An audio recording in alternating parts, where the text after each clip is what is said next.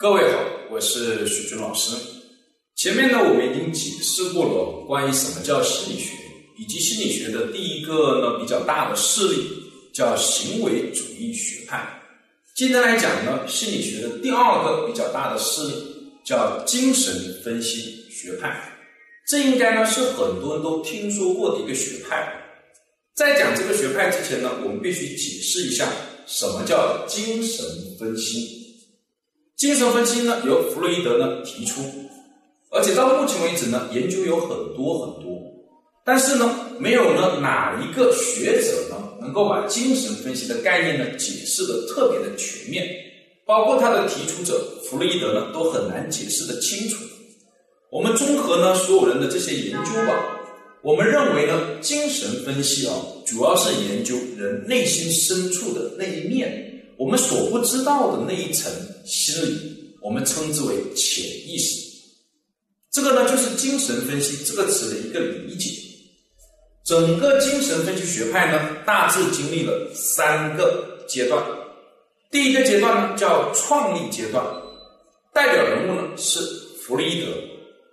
弗洛伊德呢是一个呢医生，维也纳的医生，他呢对呢很多的。病态心理的这些病人呢，进行了深入的研究，所以说呢，他的研究对象呢，大部分呢都是这些心理疾病或精神类疾病的人，所以病态心理的这些总结研究分析了以后呢，他提出了精神分析这样一个学派，他主要的观点呢有很多，其中呢第一个观点呢叫本能论，认为我们人的行为跟心理的一个动力来自于我们的本能。这种本能呢，又包括呢生本能和死本能。生本能呢，主要是指建设的力量，比如说我们在繁衍下一代，这个就叫建设性的力量。那死本能呢，主要是指破坏性的力量，比如说呢，我们呢在自残、自杀或者伤害他人，这个都称之为呢破坏性的力量。那第二个主要的观点呢？则是泛性论，这是我们绝大多数人呢都会听到过的。弗洛伊德认为哦，我们绝大多数人的心理问题来源于我们的性的困惑、焦虑、性的不满足等等，反正都跟性呢有关系。那泛性论呢，为什么得出这样的观点呢？如果大家呢对弗洛伊德呢他生存的一个时代的背景有所了解，大家就可以知道。当时呢，欧洲属于呢禁欲时代，对人的欲望呢是控制呢是非常严格的，尤其是性。而且呢，弗洛伊德本身呢是犹太人，犹太的教育里面呢对性也是有所限制的，所以呢导致了当时人的绝大部分的心理问题哦都来自于呢性。另外一点我要特别强调的是，弗洛伊德所讲的性呢。跟我们在日常生活中讲的性哦是不一样的。我们讲的性呢，更多是指男女之间的性，而弗洛伊德所讲的性哦，主要是指我们身体器官的快感带来的满足。他认为呢，不同的一个年龄段的人哦，带来快感的器官是不同的。在呢婴儿时代呢，给我们带来快感的主要是我们的嘴唇，通过这种吮吸。吸来反应呢，或者吃东西满足我们口腔的这样的欲望，来得到呢快感的一个满足。不同的年龄段不一样，而我们所说的这个性，更多是指我们男女之间性器官的这种满足所带来的这种快感是不一样的。这个必须呢要知道一下。而第三个观点呢，则是呢叫做人格的结构论，认为人格呢包括呢本我。自我跟超我三个部分，这一部分的内容呢，在前面的一些视频呢和音频当中已经讲过了，我们这里呢不再赘述。第四个呢，则是心理的结构论，也是弗洛伊德的最重要的一个观点。他认为人的心理呢，包括三个层次。第一个叫做意识，什么叫意识呢？就是我们清醒状态下我们的心理活动。我们脑海里所思的、所想的、所出现的这种画面，我们知道我们在做什么，以及为什么这样做，这个就叫意识。比如说你现在呢在收看或者收听许许军老师的一个视频或者音频，你大脑里就有这个画面感，有这个概念，这个就叫意识。然而你也会发现呢，我们生活中存在着另外一个影响我们的行为、我们的心理、我们的情绪，但是我们不知道的东西，这个就叫做潜意识。比如说你走路的时候，脑海里绝对没有这样一个画面：要先迈左脚，后迈右脚，人要保持平衡，但自然而然就往前走了。那么什么东西在指挥着我们呢？就叫做潜意识。又比如说一见钟情。哎，你看到这个姑娘或看到这个男生就喜欢，但是问你为什么呢？你又说不上来。哎，这个就是潜意识哎在指挥我们人的一个行为跟情绪的发生。潜意识理论的发现呢，应该说是弗洛伊德给我们人类带来的最大的福祉之一，因为它让我们知道了我们人内心深处还有一面我们人所不知道的东西，而这个东西呢，又深刻的影响到我们人的方方面面。尤其是病态心理的研究这一块，所以呢，对于这一点，我们要感谢呢弗洛伊德。而第三个层次呢，叫潜意识，前面的潜，是指呢我们经过努力的回忆，能够回想起来的潜意识。比如说，我们平时看书的时候，老觉得自己记不住，特别是考试的时候，总觉得背不下来，记不住。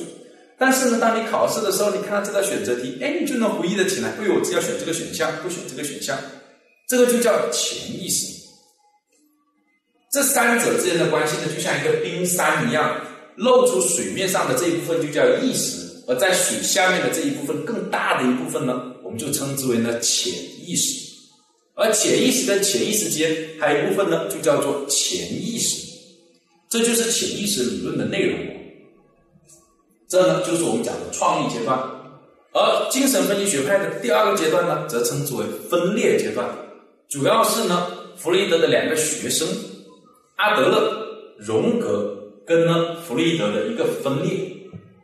阿德勒呢，大概是在一九一一年的时候离开了弗洛伊德所创立的这个精神分析的一个学会，正式的跟阿德勒，更正式的跟弗洛伊德呢进行了一个分裂。这两个学生呢，都普遍反对弗洛伊德的本能论跟泛性论，认为呢，弗洛伊德的研究主要是基于这些病态心理的这些病人，而不是呢正常人。他们希望呢，将这种研究推广到了更广阔的空间去。阿德勒呢，后来创立了自己的个体心理学，他认为我们人的行为跟心理的一个动力，并不来自于本能，而来自于什么呢？来自于自卑跟卓越、追求卓越之间的关系。他认为我们每个个体呢都是有自卑的情节的。我们从小生下来开始就有这样的情节，因为发现呢我们的身体没有办法受到我们的控制，很小的时候力量很小，没有办法自己吃饭，没有办法自己穿衣服，必须借助我们的养育者来完成，就会产生呢自卑的一个心理。为了摆脱这种自卑的心理呢，怎么操作呢？就需要呢补偿，叫补偿机制呢来完成，进而来追求卓越的感觉、卓越的体验。我们举几个例子吧，比如说，如果你发现你的右手并不好了，哎，不能吃饭，不能呢用来写字，右手呢废掉了，那怎么办呢？你就会产生自卑的心理。那怎么来解决这样自卑的心理呢？就叫做补偿，怎么来补偿呢？比如说，你会训练你的左手，哎把你的左手呢训练的比右手还要灵活，它就来解决了你右手不能使用这样一个问题，从而使你呢去追求了这样卓越的感觉。又比如说，我们会发现呢，很多孩子在小的时候，特别是离离呃这个离婚家庭的孩子啊，单亲随母亲的男孩哦，随母亲的女孩哦。他长大了以后找这个年纪大的这种男的来做男朋友或者结婚对象的比例概率就非常之高。又或者说呢，从小呢这种单亲或者离婚以后随父亲的男孩，他长大了以后哦，找呢这个年纪大的女性来作为恋爱对象或结婚对象的概率就偏高。为什么呢？这是因为从小就缺乏了母爱或者父爱，产生了这样的自卑。你感觉我没有母爱，我没有父爱，哎呀，我不行，所以等他长大以后呢，就会去补偿，所以他会寻找呢这种年纪大的女性或者男性作为恋爱对象或结婚对象，从而来补偿这种缺失的母爱或者父爱。这呢就是我们讲的阿德勒他的自卑跟超越主要的一个观点。荣格呢可以说呢是弗洛伊德呢呃最亲密的一个学生。他把他当成他的儿子和接班人，所以他们俩之间的分裂给两个人都带来了很大的打击。荣格呢离开了精神分析学会以后呢，三年时间内都不能工作。从我们心理学专业的术语来看呢，他当时已经出现了心理问题，甚至是精神问题。因此，他到全世界呢去旅游。哎，他到了某一个部落里面去，哎，看到了这个部落的宗教的文化。并深深的受到了这种宗教文化的影响，哎，才重新呢恢复到原来可以工作的状态。因此，荣格的研究当中呢，很多都跟这种宗教的色彩，或者说宇宙的文化呢有关。他有一本书呢很有名，叫《心理和宗教》，感兴趣呢可以去看一看。但对荣格的研究呢，徐老师呢并没有做很多的研究，因为呢跟我自己的一个科研的方向呢。呃，重叠的一个概率比例哦不是很高，所以我并没有对荣格呢进行很很多的一个研究。大家可以去看看他的书。这呢就是我们讲的精神分析的分裂阶段，使得呢精神分析呢从原来研究病态心理，向着更广阔的正常人的心理和社会的心理呢去发展。精神分析的第三个阶段啊，我们叫做新精神分析学派阶段，主要的代表人物呢。有呢，霍尼、安娜，还有埃里克森。霍尼呢是一个女的，他呢反对弗洛伊德哦，把女性看作男性的附属品，女性对男性有这种阴茎崇拜，女性的这种受虐的倾向，这样的一些观点呢，他都是反对的。他认为女性呢在精神分析领域哦，应该有自己的一个地位，不是作为男性的一个附属品而存在的。所以，他主要的观点呢，表现在对女性在这个精神分析的一个独立自主上。所以呢，他有一个叫女性心理学，专门讲哦女性在精神分析领域的一些内容。感兴趣的可以去看看。而霍尼呢，对我们整个心理学最大的一个贡献呢，是呢他对神经症的一个研究。神经症呢，包括这种抑郁症啊、强迫症啊。焦虑症都属于神经症的范畴，而霍尼呢对这些的研究呢，为我们后世的哦这些疾病的治疗诊断都给予了很大的一个理论的一个基础。安娜呢全名叫安娜弗洛伊德，一听就知道她跟弗洛伊德有密切的关系。她是呢弗洛伊德呢最小的女儿，女儿呢继承了父亲的这样的科研的精神。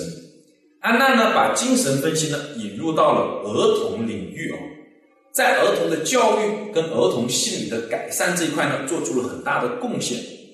如果你对儿童的这个精神分析比较感兴趣呢，可以去看呢，看看安娜的书。